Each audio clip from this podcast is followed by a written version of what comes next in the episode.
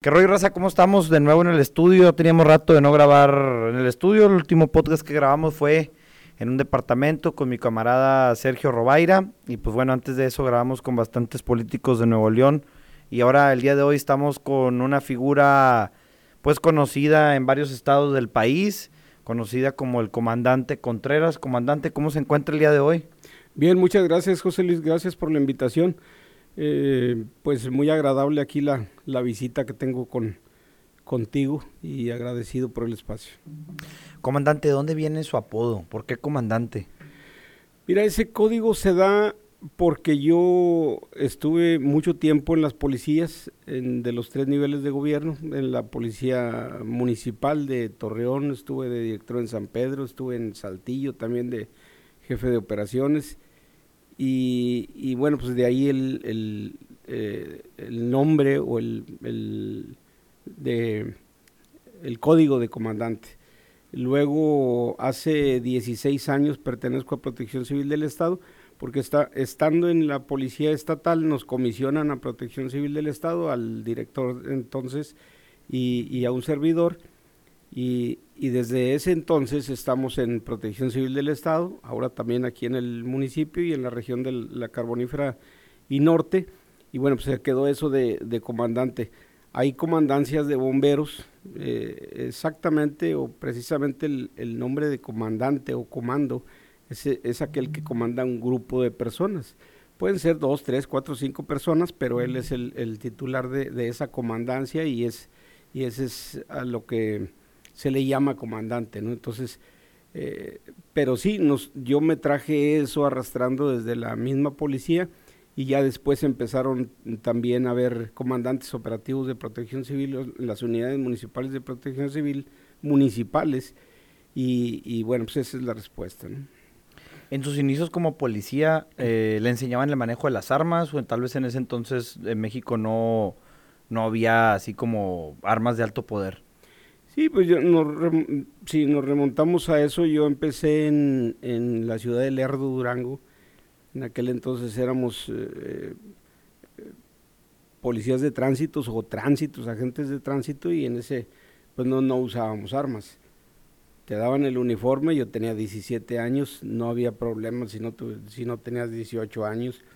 Y, y en aquel entonces le decían madrinas o mantecas o agentes meritorios y ya después se pasó un poquito más a las desaparecidas policías judiciales. Pero luego de ahí estuve yo en la policía de Gómez Palacio Durango.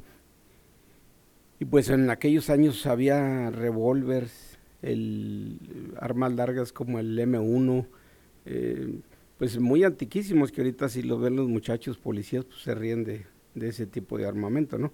Pero pues era lo que había en, en, esa, en esos tiempos, ¿no? Entonces empezamos con los revólveres y pues fue, fuimos parte de, de ese experimento que se fue haciendo en la tecnología con las armas, pues ahora ya los muchachos traen Glock eh, y puras semiautomáticas y, y pues armas largas de, de, grueso calibre y demás. Pero sí, sí, este fue una buena experiencia, alguna, fui diestro en las armas, eh, no, no, porque era parte de mi uniforme. Si ahorita me preguntas, yo no tengo armamento, siempre fue parte de, ello. Habrá gente y que respeto mucho, que les gustan mucho las armas, les gusta la cacería y demás, pero no, yo considero que fue parte de mi, mi uniforme nada más. ¿Extraña ser policía? La verdad es que ya no. Eh, me apasioné más en, en lo de protección civil que aunque no deja de ser de seguridad es, diferente, pero eh, admiro la policía, sí me gusta ver todavía algunas cosas, mm, este, pues a veces es muy fácil criticar, pero yo creo que eh, sin echar porras de más tenemos un, un, estado con mucha seguridad. Admiro lo que hacen los muchachos ahora nuevos, este, y, no, la verdad es que no, extraño eso, ¿no? Ya en los casi 16 años que tengo protección civil, me ha interesado más eso. Es, es una seguridad, no nada más en el establecimiento con los extintores, y eso va más allá de todo eso, ¿no? Eh, eh, saber las predicciones, lo que comentaban los pronósticos del, del tiempo, de las condiciones del tiempo. Ha sido muy interesante para mí estar acá en la frontera ya casi nueve años y, pues hemos estado en incendios forestales de gran magnitud como el de Musquis, casi mil combatientes, en, emergencias como los accidentes de los pozos de carbón y demás. Entonces, como que no ha habido tiempo así como para, ah, tal vez al, al, tiempo de estar comisionado, al poquito tiempo, pues sí, todavía extrañabas ahí la, la, la actividad general de la policía, pero no, la verdad es que no.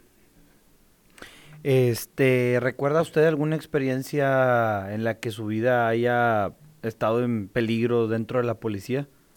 Sí, varias, eh, varias y, y, no nada más en el sentido de que hayan sido enfrentamientos importantes, sin embargo los tuvimos, pero en, en aquellos tiempos, hablo del 89, 90, 91, 95, éramos muy pocos en la Policía Federal, de, manera tal que cuando nosotros salimos en la generación 40, en el 89, pues salías tú solo en tu carro radiopatrulla a un sector de 100, 150 kilómetros y, eran tres turnos.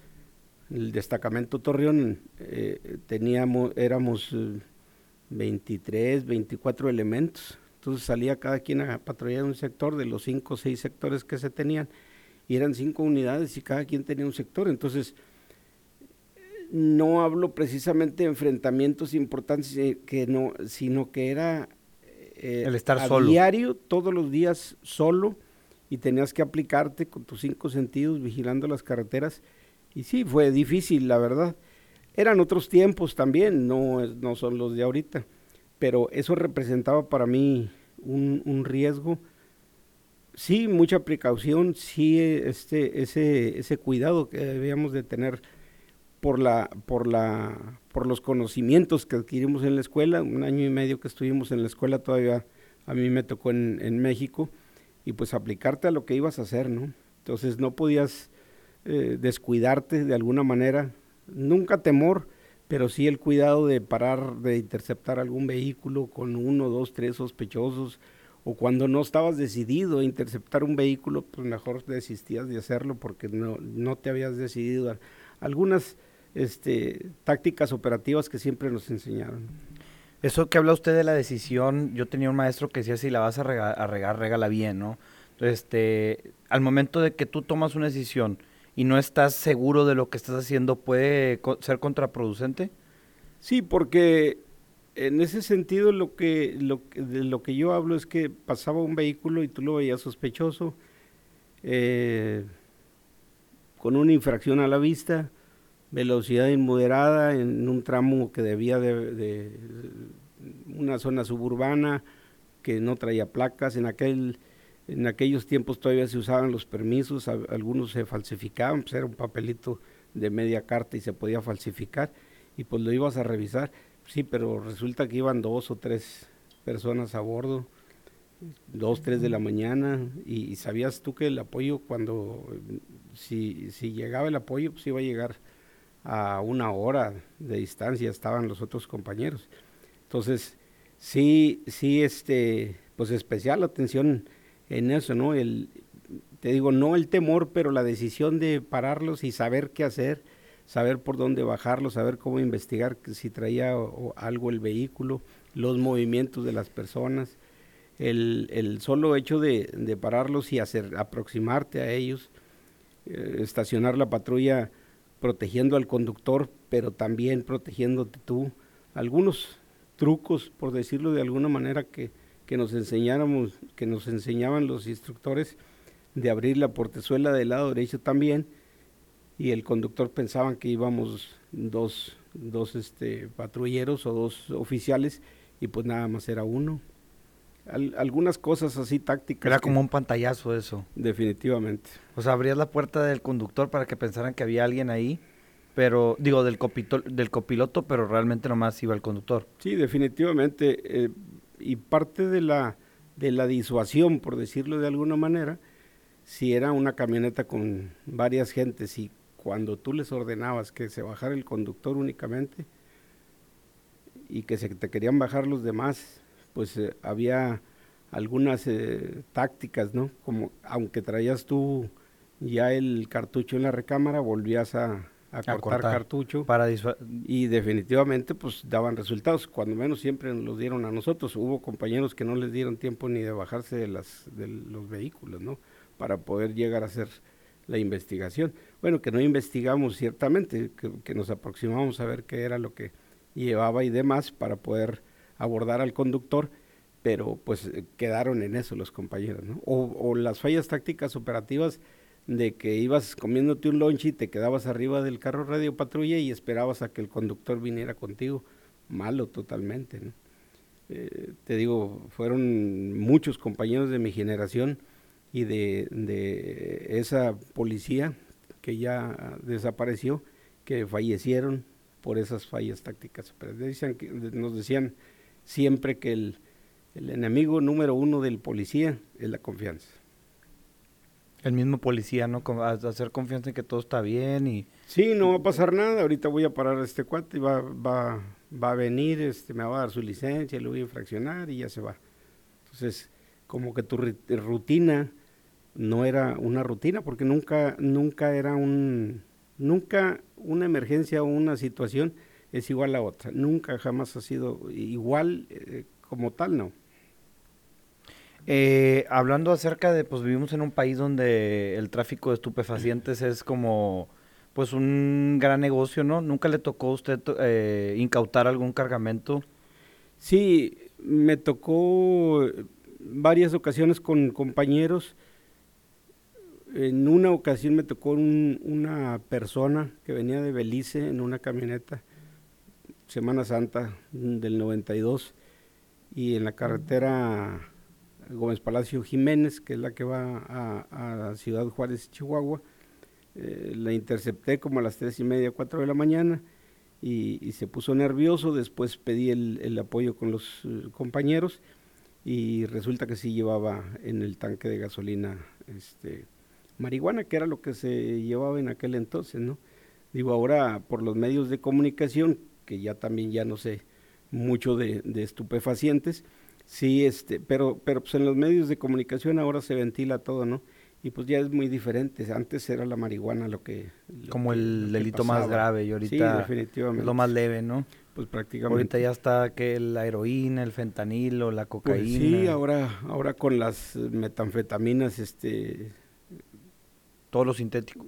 Sí, exacto, todo lo sintético, eso es lo que quise decir ahora que le decimos el, el crico y todo, todo lo demás, ¿no? Entonces, pues antes, antes eh, yo recuerdo que cuando estábamos eh, pequeños, el, al que tachabas o, estigmatizaban como el marihuano, pues a él se le tenían miedo a todos los del barrio, ¿no? Entonces ahora pues ya no le tienen miedo a nadie. no, ahora, es el cricoso, ¿no? Exacto. Sí. pues ahora hasta le avientas piedras y demás, pero antes ver a alguien que decían que era el marihuano, le corrías.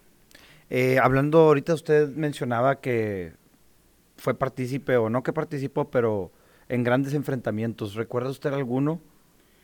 Sí, en el, en el 91 nos mataron a un, además de compañero jefe, en, en, en Matamoros, Coahuila, y tuvimos un enfrentamiento en eh, una, una, banda que le decían la banda de los Villalobos por allá por la laguna. Y, y sí fueron varios enfrentamientos fuertes este. Esa banda qué hacía pues eh, se presume que bueno, después nos dimos cuenta que efectivamente pero del, delinquían asaltaban pues eran el, el, azote de la región no eh, traían pues asoleadas asoladas las, las toda esa, eh, toda esa región de la laguna, Matamoros, Viesca, eh, y, todo lo, pues prácticamente era su zona de, influencia, Este, y, asaltaron a una, a una familia y otras dos unidades y, tu servidor tuvimos el, contacto con ellos. Después nos mataron a, al, al, jefe Pablo Garza, que paz descanse, y bueno, pues con el apoyo de la Policía Judicial en aquel entonces y demás y, equipo aéreo fue que se detuvieron y algunos abatidos después de, haber matado ahí al, compañero, ¿no? Entonces, son situaciones que sí te dejan una, una experiencia, pero más allá de, de presumir o, de ostentar algún eh, detalle y, de eso, pues digo, este, no es algo así como que muy agradable, ¿no? Contar. No, no es que no lo quiera contar, pero tú dices, pues digo, matar a una persona, tener esos enfrentamientos violentos, pues digo, tampoco es, es así como que digas muy agradable, ¿no? Creo que también es cuestión de perspectivas y de cómo lo toma cada quien. Leí un libro de un US Marshal, no, no, no, de un Texas Ranger, de estos policías como estatales de Texas, pero que son como la alta, lo, más alto que puede ser un policía en Texas, ¿no? Que es el Texas Ranger. Y habla de los noventas y esta persona sí presumía, bueno, como a veces los gringos suelen ser, ¿no? De, de que las armas y que, que yo y así como estas, este como empoderamiento gringo que tienen ellos, ¿no?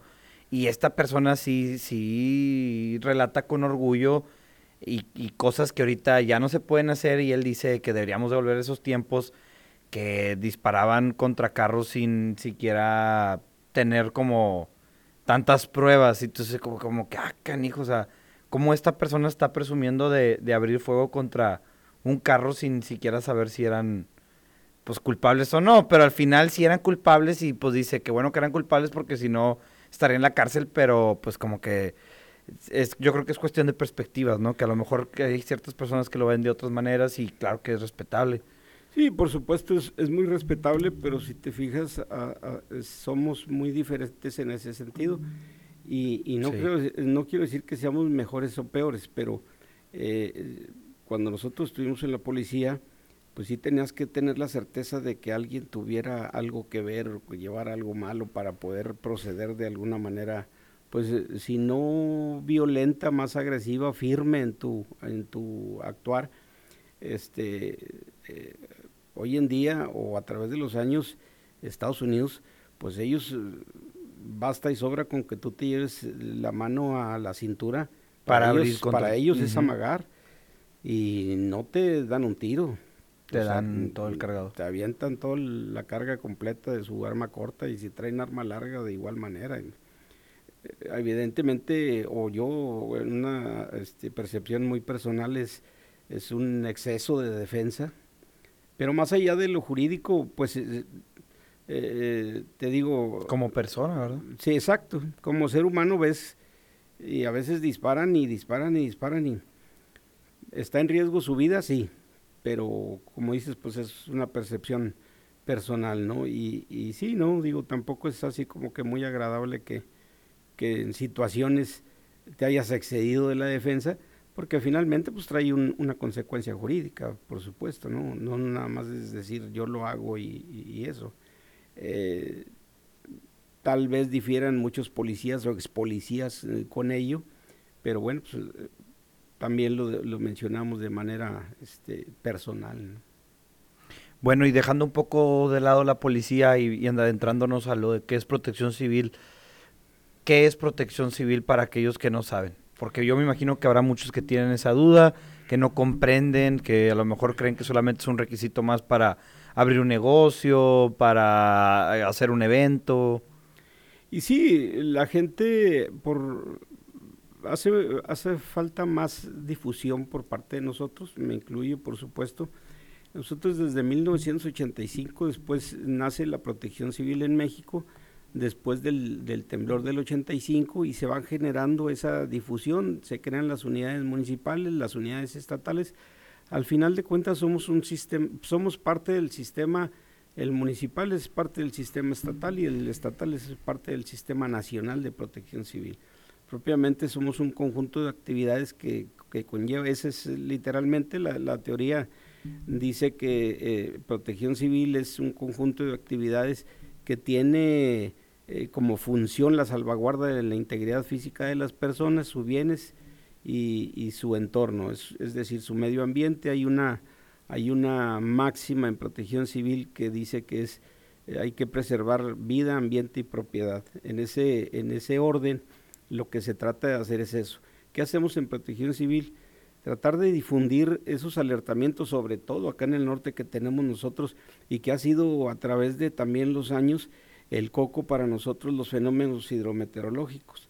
Tenemos el antecedente en una inundación eh, fluvial que fue en el 2004, el tornado del 2007 y en la región pues el, el tornado del 25 de mayo del 2015, los accidentes generados. Aquí, aquí hay que, la diferencia de, los, de los fenómenos o de eh, naturales es el antropogénico que le llamamos nosotros o, el que se genera por el hombre.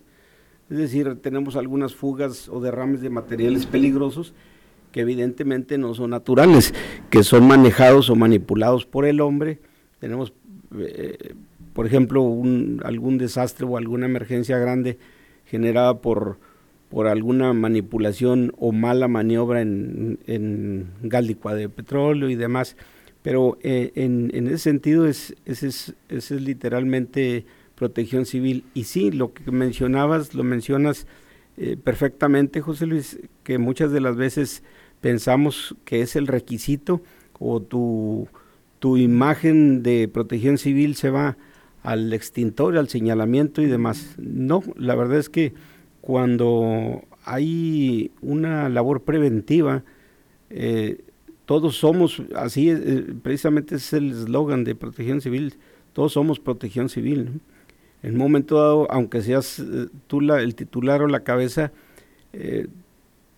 cuando tenemos una emergencia, sobre todo el, acá en el norte, la Policía Municipal, la Dirección de Transporte, el mismo ejército con su plan DN3, todos somos partes de ello. Entonces todos, todos trabajamos eh, en la prevención, pero también en la etapa de auxilio, pues todos sabemos dónde están los refugios temporales, llevar a la gente que casi no tenemos mayor problema aquí, el 22 al 25 de diciembre del 2022 tuvimos bajas temperaturas, tuvimos 78 personas ahí en refugiadas, ahora sí que en el refugio temporal de ahí de la estación central de bomberos, y, y pues básicamente es eso, protección civil. En las cuatro brigadas que nosotros formamos y que hay empresas grandes, gaseras, gasolineras, materiales peligrosos, o la misma industria maquiladora hacen su formación de las cuatro brigadas básicas que son evacuación y repliegue seguro, búsqueda y rescate, primeros auxilios y uso y manejo de extintores. ¿Qué se quiere con esto? No formar, eh, eh, se, se, forman brigadistas en lo más básico, no formas, ah, no formas bomberos, no formas este, rescatistas, no, lo formas así muy básico, pero hay un manual que se llama Plan Familiar de Protección Civil y viene todo para difundir los mismos eh, cuidados que se deberían de tener en la, en la casa Parte de ello, te lo platico muy rápido, es, el, e, es ese el Plan Familiar de Protección Civil y consiste en, en hacer un análisis de riesgos en tu casa. Resulta que, que tenemos muchos eh, riesgos, pero tu vida diaria, tu actividad no te deja verlos muchas de las eh, veces. El cable mal puesto y ya tu esposa te dice, oye, ese conector, ese múltiple de contacto el otro día se calentó, no, no pasa nada y no pasa nada. Y entonces tienes un riesgo latente, pero evidentemente no haces absolutamente nada. Ni lo minimizas ni lo eliminas. Eso es lo que hay que hacer con los riesgos. Y en, y en un plan así muy, muy rápido de tu casa, en 15, 20 minutos que tienes, te das cuenta que la escalera está mal puesta ahí en el patio y que se puede caer. Lo que puede pasar, pasa ha habido accidentes con las mismas señoras que descalzas eh, después de estar lavando y, eh, con el agua, algún cableado expuesto y pues electrocutadas. Entonces tú dices algo, algo que se genera tan sencillo, desencadena en escenas trágicas. ¿no? Esos son los riesgos que tenemos al interior de nuestras casas y que si viene alguien externo te los, te señala, pues te dice, no hombre, no pasa nada. Y, y en eso consiste eh, la, protección civil, ¿no? Más allá de pensar en los desastres, pues eh, iniciar desde el mismo seno familiar.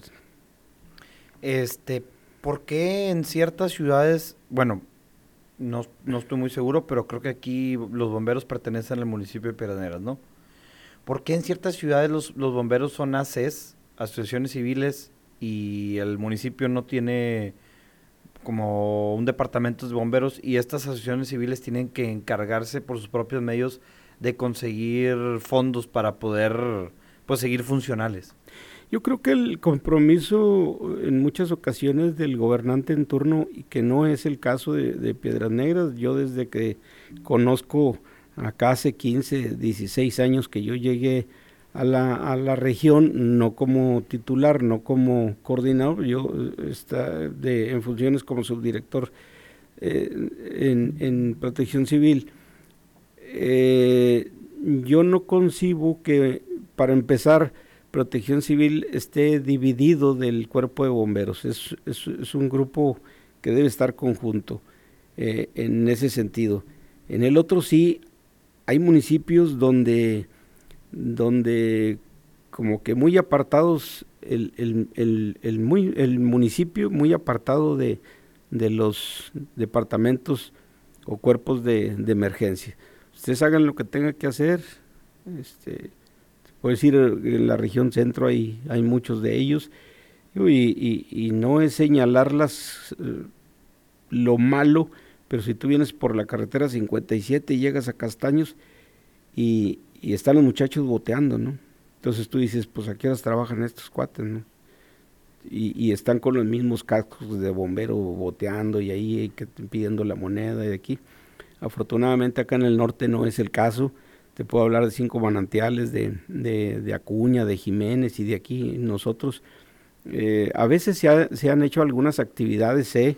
no, en, no en, lo que yo llevo, porque venta de platillos y demás, pero ajenos al municipio tratando de ayudar a algún compañero que cayó en desgracia o con una enfermedad crónica degenerativa y que, que ahorita tenemos uno de ellos que le cortaron una pierna, le amputaron su pierna y a veces pues solicitas ese permiso para, para hacer alguna venta de, de, comida, de alimentos y que ya le ayudes, pero son ajenos a que a que tengas que pedir. exacto, antes de que, de que estés pidiendo. Aquí funcionaba un patronato, eh, hemos, eh, eh, yo ya lo vi de, de, lejos porque ya no me tocó como tal, pero nosotros dependemos, depende la nómina, depende, dependemos totalmente nosotros del área de la Secretaría del Ayuntamiento a través de ellos, pero, pero bueno, pues el, el, la, la, cabeza es nuestra alcaldesa, la licenciada Norma Treviño Galindo, y aquí afortunadamente tenemos ese apoyo. Luego los medios de comunicación o las plataformas digitales nos preguntan que si estamos completos, que si no nos falta nada. Pero yo puedo contestar eh, este, que a todas luces no hay departamentos que tengan totalmente completo. Es decir, siempre estás pensando, si tienes un equipo hidráulico de rescate, que también le llaman las quijadas de la vida, las tijeras, y las tijeras o las quijadas, ah, este, pero luego las tienes todavía con su motobomba. Pues sí, nada más que en Estados Unidos ya salieron unas manuales, unas con pila. O sea, siempre las herramientas de rescate siempre van mejorando. Eh, totalmente. Entonces, nunca vas a estar conforme con eso. Eh, recién se adquirió un, equipo, no teníamos pipa, ahora ya tenemos pipa. Se las pedíamos a, otros departamentos y sí nos las prestaban y demás, pero ahorita ya tenemos eso. Y, y, yo soy de las personas que aprecio mucho la prevención, es decir, qué bueno que no tuviéramos la necesidad de, reaccionar tanto, sino de prevenir más. En los, en los programas de protección civil hay, hay tres, tres etapas que son los subprogramas de prevención, auxilio y recuperación. Y, y, entre más grande sea tu programa de prevención, el de, el de auxilio debe ser menos y el de recuperación por supuesto que menos hay partes eh, que, que, son diferentes. Yo no digo que mejores o peores o demás, pero protección civil como tal es un ente preventivo.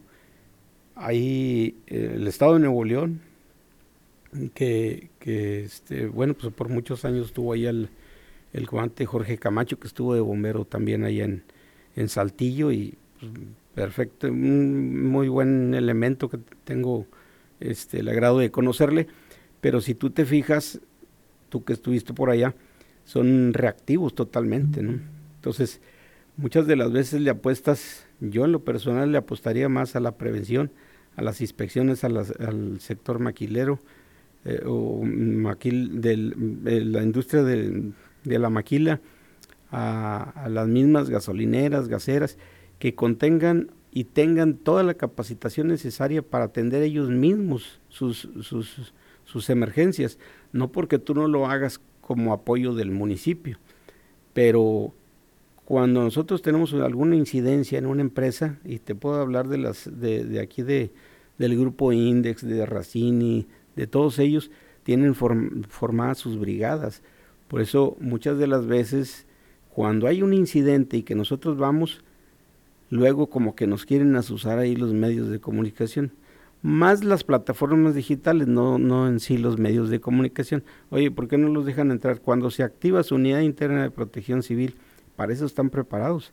De hecho, tienen equipo de bomberos, tienen hidrantes, tienen ambulancia. Entonces, eh, una, una vez que ellos, como primeros respondientes, exacto, a menos de que sobrepase o que rebase su capacidad que nos hablen a nosotros, pues eso, también nos ayuda, porque no dejamos de estar haciendo nosotros algo en la ciudad para ir a atender alguna empresa en particular, que lo hemos hecho, por ejemplo, la chatarrera de, San Joaquín, este, estuvimos más de 24 horas, y, y, afortunadamente, lo digo aquí en la región y precisamente en Piedras Negras, te están hablando de esas empresas, ¿qué necesitan? ¿Qué necesitan?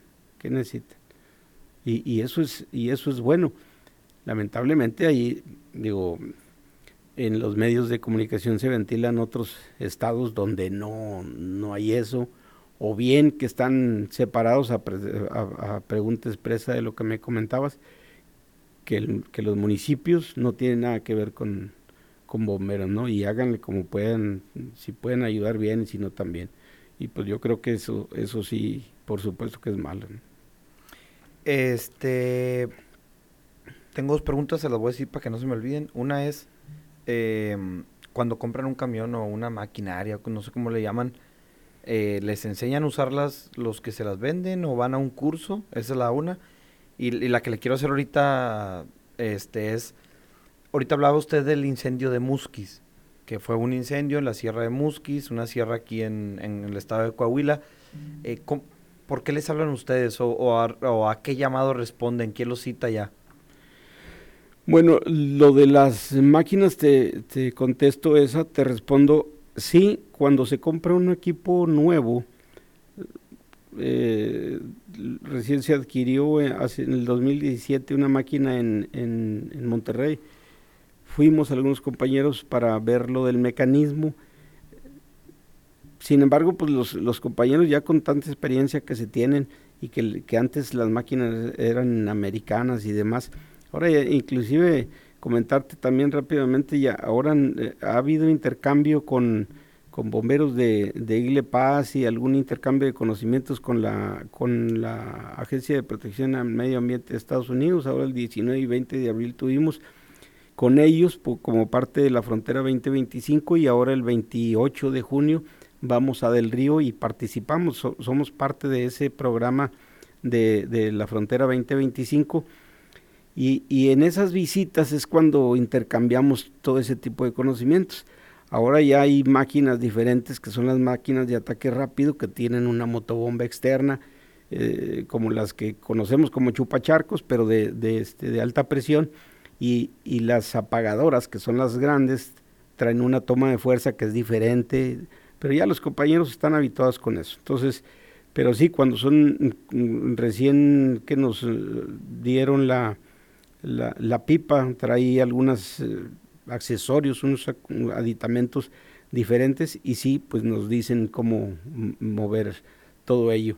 La otra, la otra este, pregunta del incendio de Musquis, en el 2011 tuvimos un incendio muy grande en Musquis que llegamos a traer, a tener más de mil combatientes de toda la República, de la Secretaría del Medio Ambiente del Estado, de la Comisión Nacional Forestal, eh, la Marina inclusive, tuvimos eh, el apoyo de 32 equipos aéreos entre ala fija y ala rotativa, es decir, eh, aquel tanque que traíamos con, con, ese polvo rojo, algunos aviones y, el, ala rotativa que son los helicópteros. el MI-17 de los más grandes que hay, el 206 de los Bell, el 212, aquellos que se utilizaban o que vemos en las películas de, de la Segunda Guerra Mundial y de eso, pero unos equipos muy buenos. Pero traer 32 equipos aéreos al mismo tiempo era la locura. Yo eh, participé como titular en el departamento de logística, se formó un sistema de comando de incidentes, había un, un, jefe del comando, luego un, departamento de planación con su titular de operación, de logística y de administración y recursos. Se, ese, ese ha sido que yo tenga eh, conocimiento ha sido en el único que en incendio forestal, que son, es de los fenómenos químicos, aunque pudiera ser de manera natural, porque se generó por, por algunas tormentas, que cae el rayo y se prende, estaba muy seco, como la sequía que, pasa, que estamos pasando ahorita, y, y, bueno, se volcó todo un, ahora sí que todo un ejército, la Secretaría de la Defensa Nacional, la Marina, eh, las, las entidades esas que te digo que son especialistas en ello, de incendios forestales, con aforo y medio ambiente, pero nosotros propiamente en la función de protección civil es esa, no administrar las contingencias, administrar las emergencias. La misma Sedena tiene un diplomado que es en protección civil, por eso cuando hablamos nosotros con los mandos de, la Secretaría de la Defensa saben perfectamente de lo que nosotros estamos hablando, porque ellos participan a nivel nacional en las tareas de protección civil y qué decir de su plan de N3, ¿no? Entonces, eh, ese es un, un apoyo invaluable, invaluable para ellos. De hecho, el, el, que estaba en el 14 Regimiento de Caballería Motorizado en, en ese entonces, ahí en Musquis, el general Luis Crescencio Sandoval, ahora es el secretario de la Defensa Nacional. Entonces, le tocó estar? Sí, tuvimos, afortunadamente, sí, con, con, con, una persona muy amable, muy agradable. Este, pues tenía tiempo para echar guasa ahí con nosotros porque pues, nosotros éramos los primeros que nos levantamos y los últimos que nos dormíamos en el centro de mando. Se hizo un espacio para ello en, en Musquis y no, una persona, finísima persona. Yo creo que ahorita con sus ocupaciones pues ya, ya este, ya no se ha de acordar de nosotros, pero sí, lo volvimos a ver todavía cuando era jefe de operaciones de la Secretaría de la Defensa mm, en el Estado Mayor y todavía lo saludamos y no, no, muy bien, digo, eh, fue mucho apoyo y lo hago mención porque, bueno, pues ahora es el secretario, el general secretario de la Defensa Nacional, ¿no? Eh, aparte de todos esos recursos, pues eh, hubo, se gastó un dineral en ello, ¿no? fueron miles de hectáreas las que se quemaron y, bueno, pues esa sí fue una experiencia muy propiamente, eh, decirlo que agradable, con muchos conocimientos. Venían gente de, de, Ciudad Guzmán, de la misma CONAFOR, y bueno, pues tuvimos la oportunidad de aprenderles mucho. ¿Cómo es trabajar con el ejército? Se, dentro de, pues son personas muy rectas, son personas muy correctas, son personas, pues a lo mejor hasta un tanto cuadradas pero a la hora de este choque de civil y, soldado, eh, ¿hay maneras de, bajar las fricciones o realmente no existen? No, definitivamente se les aprende mucho a ellos. Eh, yo no iría, José Luis, tanto que cuadradas, sino que hay un orden para trabajar. Ellos, ellos no pueden improvisar, no, no, pues ahora sí que la vida civil, que somos nosotros es muy diferente a la de ellos. Ellos se levantan a tales horas, ellos hacen las, tal cosa a tales horas. Digo, nosotros tenemos magnífica este, coordinación con ellos y, y me ha tocado que llega personal y se ponen a disposición tuya. O sea, es decir, a ver, usted díganos, o ahí está el equipo aéreo, ¿qué es lo que se va a hacer? Pues una búsqueda de alguna persona, en Parras nos tocó alguna búsqueda de una persona y llegó un, jefe de alto rango y uh, ¿quién es el titular de protección servidor? Bueno, pues ahí está el, equipo aéreo. Usted, usted va a decir para dónde se van a ir, es el, piloto, el navegante, y usted va a decir qué es lo que, de acuerdo a lo que pasó y los antecedentes, ahí está a su disposición. Y eso pues es, es, es impresionante, ¿no? Que te digan, porque no esperas, para empezar no lo esperas, ¿no? Pero aquí con el, con el, jefe que acabo de llegar aquí a la 47 es una militar, magnífica relación que tenemos con ellos. De hecho, en la madrugada tuvimos unos vientos muy fuertes con ráfagas hasta de 85 kilómetros, 16, 17 árboles caídos. Y en la madrugada nos están marcando en qué ayudamos, que te, te podemos este, apoyar y demás. Y eso, insisto, pues eh, es, es muy, también muy agradable decir, impresionante porque pues están a disposición todo el día, ¿no? Y es otra parte de ellos. Para ellos no hay tardes, noches, domingos. Y, nosotros los civiles, pues si tú le hablas el domingo en la tarde, no, compadre, pues yo no, te, voy a contestar. y ellos es estar todos los días y la información y, el Sistema Nacional de Protección Civil también a las 6, 7 de la mañana ya me está marcando que tuvieron de afectaciones personas. En, en principio, la salvaguarda de las personas lesionadas, no. Bueno, ¿qué daños? Pues 16 árboles, así, así, así. Personas afectadas, perdón, este, algunas casas con afectación, ¿qué tipo de afectación? Todo eso.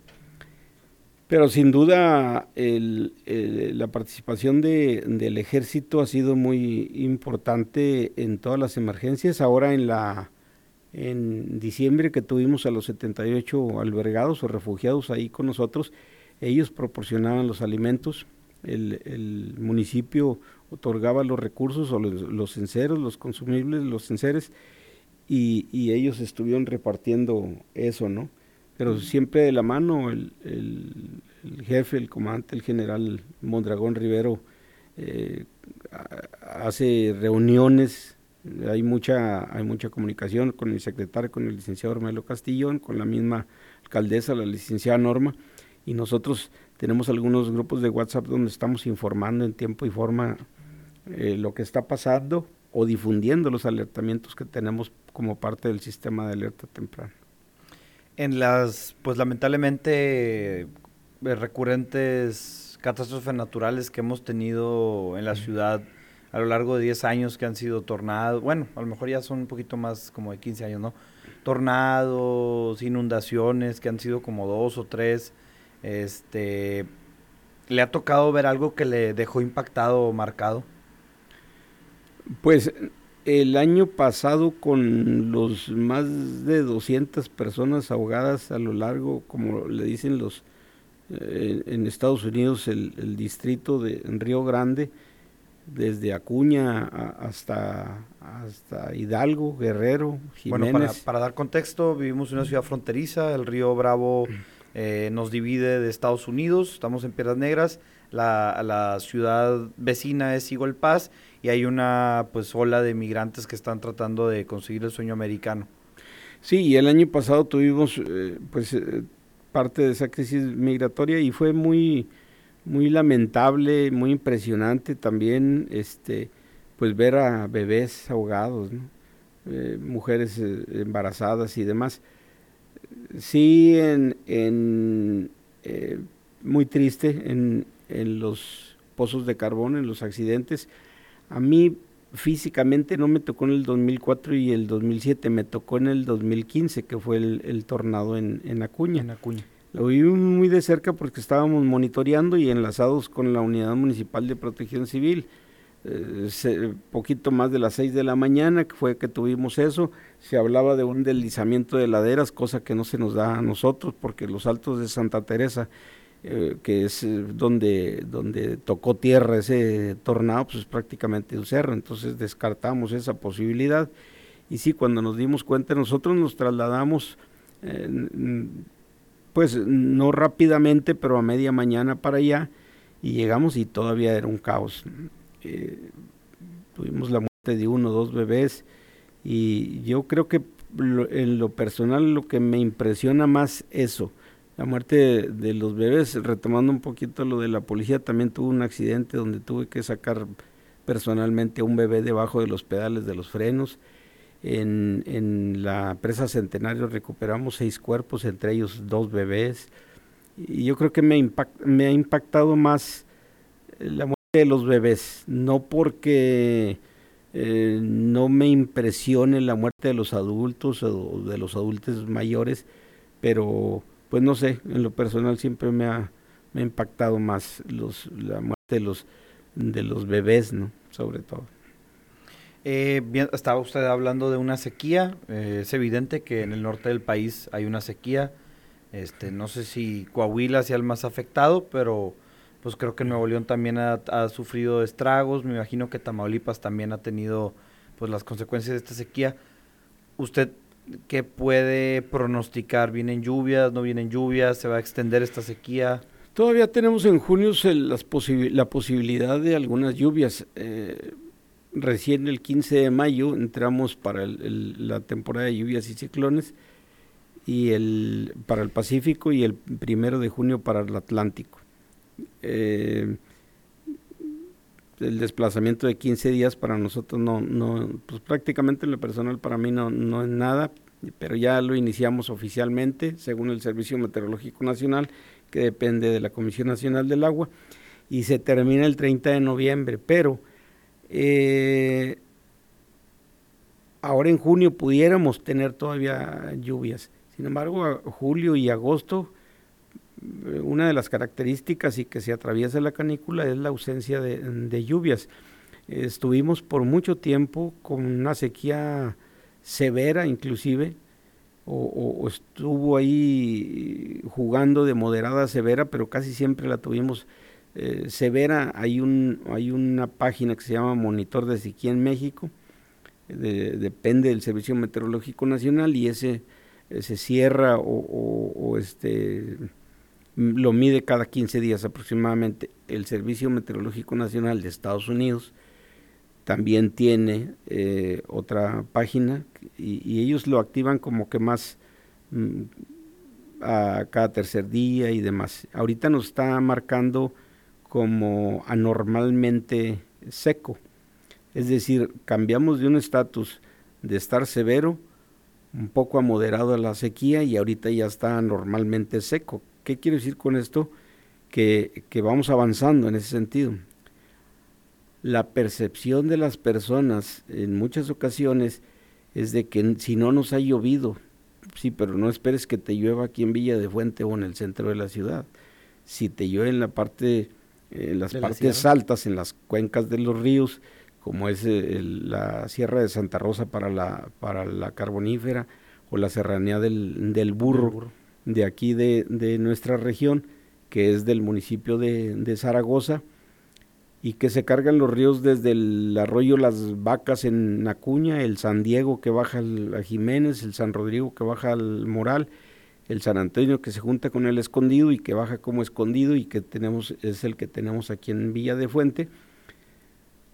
Inclusive no hemos tenido un, un, una percepción de esos escurrimientos en los ríos porque tienen algunas presas de amortiguamiento. Por eso volvemos a la percepción de decir, pues es que no nos ha llovido, pero sí ha llovido en aquella parte.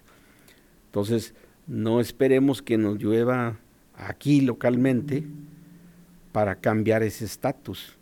Por eso muchas de las veces así como que me ponen cara de que no, pues este no, no me está diciendo la verdad. Pues sí, lo que pasa es que llovió en otras partes de la región y eso nos cambia el estatus del noreste del estado, que es donde nosotros estamos.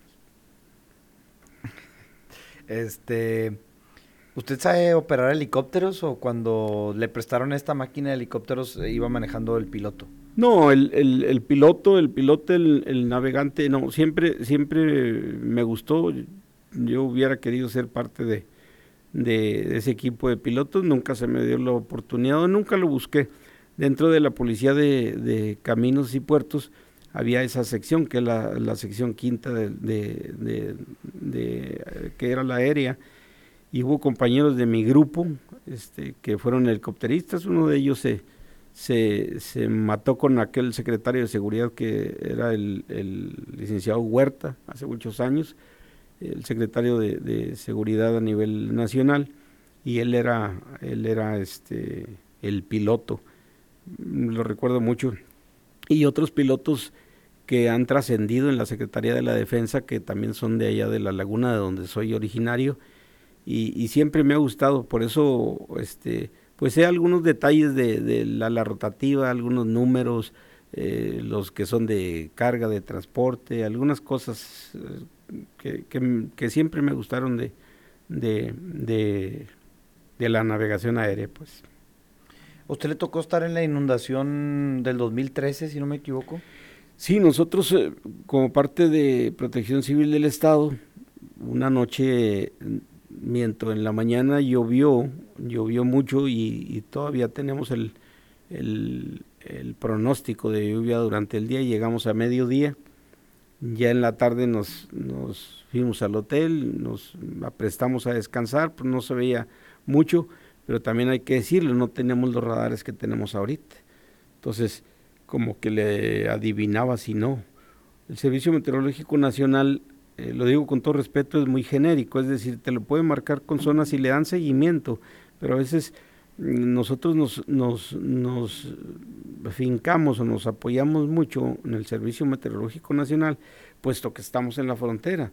Es decir, no descartamos, o yo en lo personal no descarto el apoyo que tenga del Servicio Meteorológico Nacional de México, pero hay radares como el de Laulín de, de aquí del río, que nos dan en tiempo real eh, eh, esos radares. Y, al final de cuentas, eh, algunos pronósticos de la Agencia Nacional del Océano y la Atmósfera, que, que, también el Servicio Meteorológico Nacional se soporta en ellos. Finalmente, los GOES, que son los satélites geoestacionarios, pues son los que están mandando esa, ese tipo de información. ¿no? Todos somos parte de ello. Pero cuando nos dicen va a llover en el norte de Coahuila, pues el norte es muy extenso. O que nos dicen nos va a llover en el noreste de, México, pues también es muy extenso. Pero con ese pronóstico que tenemos, nosotros que, que, hacemos, difundimos como parte del sistema de alerta temprana esa información y cuando empezamos a ver que se forman en las montañas, le dicen los, los estadounidenses o algunos que, conocen del tema, las montañas mágicas, en este caso la, la, serranía del burro, porque allá se forman. O sea, ni ellos pueden explicar por qué se forman detrás de la serranía del burro. Cuando hay un sistema, hay una línea seca, una baja presión, o viene, vienen puntuales del oeste, es decir, de Sonora, de Chihuahua, lo entiendes pero cuando una tarde bochornosa empiezan en el radar a crearse solas, tú dices, ¿esta de dónde salió? Y empiezan a desplazarse hacia el norte o hacia el noreste. entonces sí es, es la hora de que te sientes y estés monitoreando el desarrollo, la dirección, sí, qué, vientos eh, tienes, cuál es la dirección del viento, cuál es la velocidad del viento pero ya las vienes monitoreando. La capacidad o la posibilidad de, que contengan granizo. Esas celdas de tormenta se pueden convertir o, hacer convectivas rotando hacia su izquierda, como se hace en el hemisferio norte, que ese sistema se le llama sistema Coriolis, que es, es en el sentido de los caballitos de la, de la Alameda. Entonces, eh, en, en contra de las manecillas del reloj, y van rotando y seguramente cuando va eh, una celda de tormenta rota de esa manera se puede convertir en mesociclón. Ese mesociclón es, la combinación del aire frío con el caliente y que se hacen eh, las tormentas muy fuertes y que las puedes observar durante el día o durante la noche con la luz que iluminan los, los rayos, aquellas, aquellas nubes este, que se ven rotando, que se ve como una fuerza centrífuga de una, de una lavadora o demás impresionantes y que se vienen desplazando y insisto, pues es la hora de sentarte para que estés viendo para dónde van y qué es lo que nos puede caer. Aquí también la gente dice, no, pues es que siempre que llega aquí a Piedra Negra se abre, se abren las tormentas. Pero, este, bueno, pues es, eh, es la naturaleza propia, ¿no? Pero sí, digo, es, es, es todo un tema, ¿no? Por un lado, lanzar el pronóstico y la otra es sentarte a estar monitoreando y estar atento y difundiendo eso, ¿no? ¿Usted cree que el, cambio climático esté afectando de manera severa eh, al, pues, al mundo? Sin saber o ser, eh, sin ser experto en el, tema, José Luis, yo sí he notado, en, eh, por ejemplo, en, Saltillo no hace el mismo calor que hacía antes. O sea, finalmente la, percepción que tenemos o mucha gente adulta, mayor, dice, no, pues es que antes no era, no era así. Yo recuerdo que hace muchos años en, Saltillo veías el, clima lloviendo, el, el, frío, el fresco. Y ahora a veces, digo yo, cuando voy a ver a mi familia, pues está el calor como que ya, y vaya que yo vivo pegado a la sierra, es decir, eh, entre 3 a 5 grados menos que la parte baja, que es el, en sí el Valle de Saltillo, el centro de la ciudad, catedral, todo eso. Y, bueno, pues como que se siente un poquito más. Lo digo porque ha sido cambiante y yo sí creo, insisto, sin saberle al tema, pero de lo poquito que he leído es que sí, sí tiene que ir cambiando esto, ¿no? Eh, tiene, es, es, parte del cambio climático. Em, no habíamos tenido calor y ya estamos prácticamente entrando al verano, el 21 de, junio, y no habíamos tenido tanto calor. Sin la tormenta invernal que tuvimos del 22 al 25 de diciembre, pues prácticamente no nos hizo, no nos hizo frío. Entonces tú dices, ¿qué está pasando? Y antes no había tormentas invernales, ¿no? no, casi no.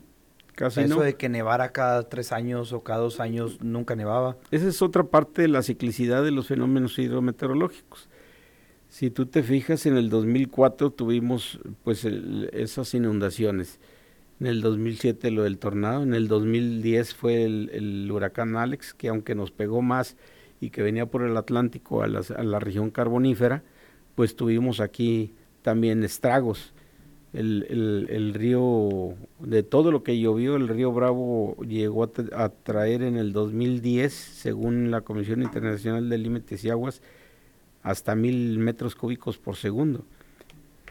O sea, es una locura lo que te estoy diciendo. Ahorita pasan 13 metros cúbicos por segundo. pues. Entonces, imagínate mil, pues rozando el puente del ferrocarril y el puente internacional número 2. Y, y entonces ese, ese es parte de lo, de la, ah, bueno, de la ciclicidad. Después del 2010 del huracán, Alex, el 2013, y luego nos fuimos hasta el 2017, ya se desfasó un poquito, ahí tuvimos una, una contingencia por, por lluvias fuertes, pero ya fueron cuatro años, se fue perdiendo, se fue perdiendo, pero la ciclicidad eran de tres años, efectivamente, como tú lo dices usted creo que se hizo famoso en la ciudad o se hizo viral un video de usted donde rescata a una persona que se está ahogando en el río, ¿no? ¿Cómo, fue ese suceso? ¿Cómo le tocó estar ahí? ¿Casualidades de la vida? Sí, fíjate que eh, no llevaba mucha corriente, aparentemente. Aparentemente porque estábamos otro compañero y yo que recién ayer le dieron un, un, este, un estímulo, el premio como empleado del mes a Ismael Rivas, eh, y llegamos juntos ahí al Río Bravo. Luego empezaban a eh, escuchamos algunos ruidos o unos gritos precisamente y era una familia que intentaba cruzar. Los vimos de lejos y, y empezaron a meterse al río. Y ya cuando estaban en medio, la misma corriente se veía bueno, era el, papá, la mamá y un bebé como de 4 o 5 años. Y, lo llevaba en hombros al, menor, el, padre, jóvenes, matrimonio joven. Pero trastabillaba mucho en su andar. Y, y, evidentemente pues nosotros veíamos que se lo iba a llevar la corriente pues ya decidí yo meterme y luego detrás se vino conmigo el compañero. Hay mucha lama, te resbalas mucho, por eso trastabillas cuando caminas ahí, pozos, piedras, y al final de cuentas llegamos ahí con ellos. Y yo me traje a las, yo me fui con el muchacho porque resulta que traía una prótesis. Ah, canijo. Entonces, pues si nosotros íbamos batallando, él con la prótesis, y no los convencíamos y no los convencíamos que se regresaran. Señora, no, es que nos queremos cruzar. Señora, por favor, se los va a llevar la corriente, se va a llevar a su hijo. Y, y bueno, pues triste la escena porque pues ellos lloraban, decían, es que nosotros nos queremos cruzar. Pues sí, pero no vale la pena arriesgar a su hijo así. Después de, no sé, 15, 20 minutos los convencimos y batallamos mucho para regresarnos nuevamente porque estábamos en medio y para regresarnos y ya yo yo este pues se, apoyaba en mí el, muchacho y pues no podía y no podía y ya el compañero le dije pues toma toma al, niño al menor. La señora sí sí sí estaba eh, pues digo no no no como que no le temía mucho al agua y ya se, se agarró también de nosotros, se apoyó en, en, el esposo y en mí y fue de manera que lo sacamos, este, pero sí, sí se nos hacía que sí se lo llevaba la corriente. Y ahí, y ahí hubiera sido pues más triste, ¿no? Así como dice, sí se hizo, este, pues eh, mucha gente lo, lo, lo vio y nosotros no íbamos eh, y no es una justificación, no, no, no buscábamos eso, pero no traíamos el equipo que traen los muchachos. O sea, que es, que es el chaleco salvavidas y los cascos. Pero lo hicimos y, digo, lo volveríamos a hacer. Parece, luego yo vi el video y las fotos y, tú dices, pues el agua no les da más que a la cintura. Y, pero habernos metido con el solo hecho de habernos metido, después ya la pensábamos, porque si nos lleva la corriente juntos, pues a ver cómo hubiéramos salido. Y, y una de las, de las cosas es que la gente quiere cruzar en, el, en línea recta y eso pues es malo este, tienes que buscar irte a, 45 grados aproximadamente para tratando de ir de, administrar tu misma condición física, la poca, mucha que tengas, para que logres cruzar o regresarte inclusive. Pero una vez que te arrastra la corriente, no te paras. Por muy poquita agua que lleve, no te paras. Porque la misma lama y las mismas piedras bolas no te dejan, no te, dejan, no te dejan parar. Y, no sé si te ha pasado, pero te vas a estar riendo porque te dices, ahorita me paro, y ahorita me paro, y ahorita me paro, y no te paras. Hasta que encuentras algún lugar seco, donde, alguna rama donde agarrarte, pero pues sí, es un, es un, es, un riesgo impresionante. Comandante, ¿algo que le quiera decir a la ciudadanía antes de terminar este podcast? Eh, pues eh, una agradecerte, José Luis, el espacio y la otra que, que pues le hagan un poquito más, más caso a, si no a la unidad municipal, que sería lo, lo propiamente, o, al, o, a los pronósticos que tenemos del Servicio Meteorológico Nacional, o a las cuentas serias de, de, la, de las condiciones del tiempo, porque finalmente pues no, no somos meteorólogos, somos observadores de las condiciones del tiempo, porque se manipulan mucho y, te voy a decir una cosa, hay que aceptarlo, hay, hay gente que le hace más, más caso a la gente alarmista que, que, a uno que le estás diciendo la verdad. A mí me dicen, es que dicen que viene mucha agua en el río escondido y ustedes no quieren decir, pero ¿por qué tengo que ocultar? Pues al contrario pero tampoco te tengo que alarmar, que te alertes sí, pero que te alarmes no. Entonces, eh, a veces nos metemos en el chisme en el Facebook y sabemos cosas hasta de otros países y no sabes lo que va a pasar aquí o lo que puede pasar. Todo el futuro es incierto, pero, pero sí estar, eh, nosotros cuando hacemos el monitoreado durante la noche pues no dormimos, estamos pendientes, es decir, con una llamada que nos hagan o, o, bien que se metan a la, a la página de nosotros, del Facebook o del Twitter, pues estar pendientes de ello. Este, y bueno, pues que tampoco le hagan al... Al vivo. Al, al tornado Hunter como los como los estadounidenses, ¿no? O sea, hay un tornado y la gente quiere salir a tomarlo y es, lo más riesgoso que puede haber. ¿no?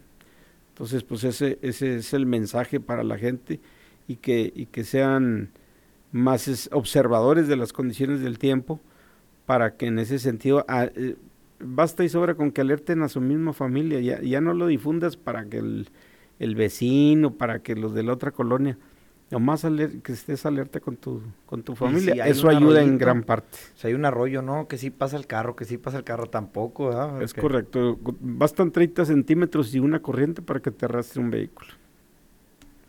Bueno, cuéntate, pues basta, muchas gracias por su tiempo, por estar aquí con nosotros platicando, que yo sé que usted tiene la agenda muy llena y pues hay que estar siempre al pendiente de lo que pueda suceder en la ciudad, ¿verdad? Sin quitarle más tiempo, le agradezco bastante su, su, su pues aparición aquí en el podcast, su presencia, todo lo que nos contó, que yo creo que va a ser relevante para, para mi audiencia y pues de aprendizaje también, ¿verdad? Este, queda pendiente, vamos a ir a grabar la, los nuevos maquinarias. el día que, gustes, José Luis. Este, ahí para Bobo Media, entonces ahí esperen el videito que vamos a tener en colaboración con los bomberos de Piedras Negras, Protección Civil, y pues bueno, muchísimas gracias por, por asistir aquí, se lo vuelvo a repetir. Gracias por tu espacio, José Muchas gracias. Un saludo a todos desde casa, que están en casa.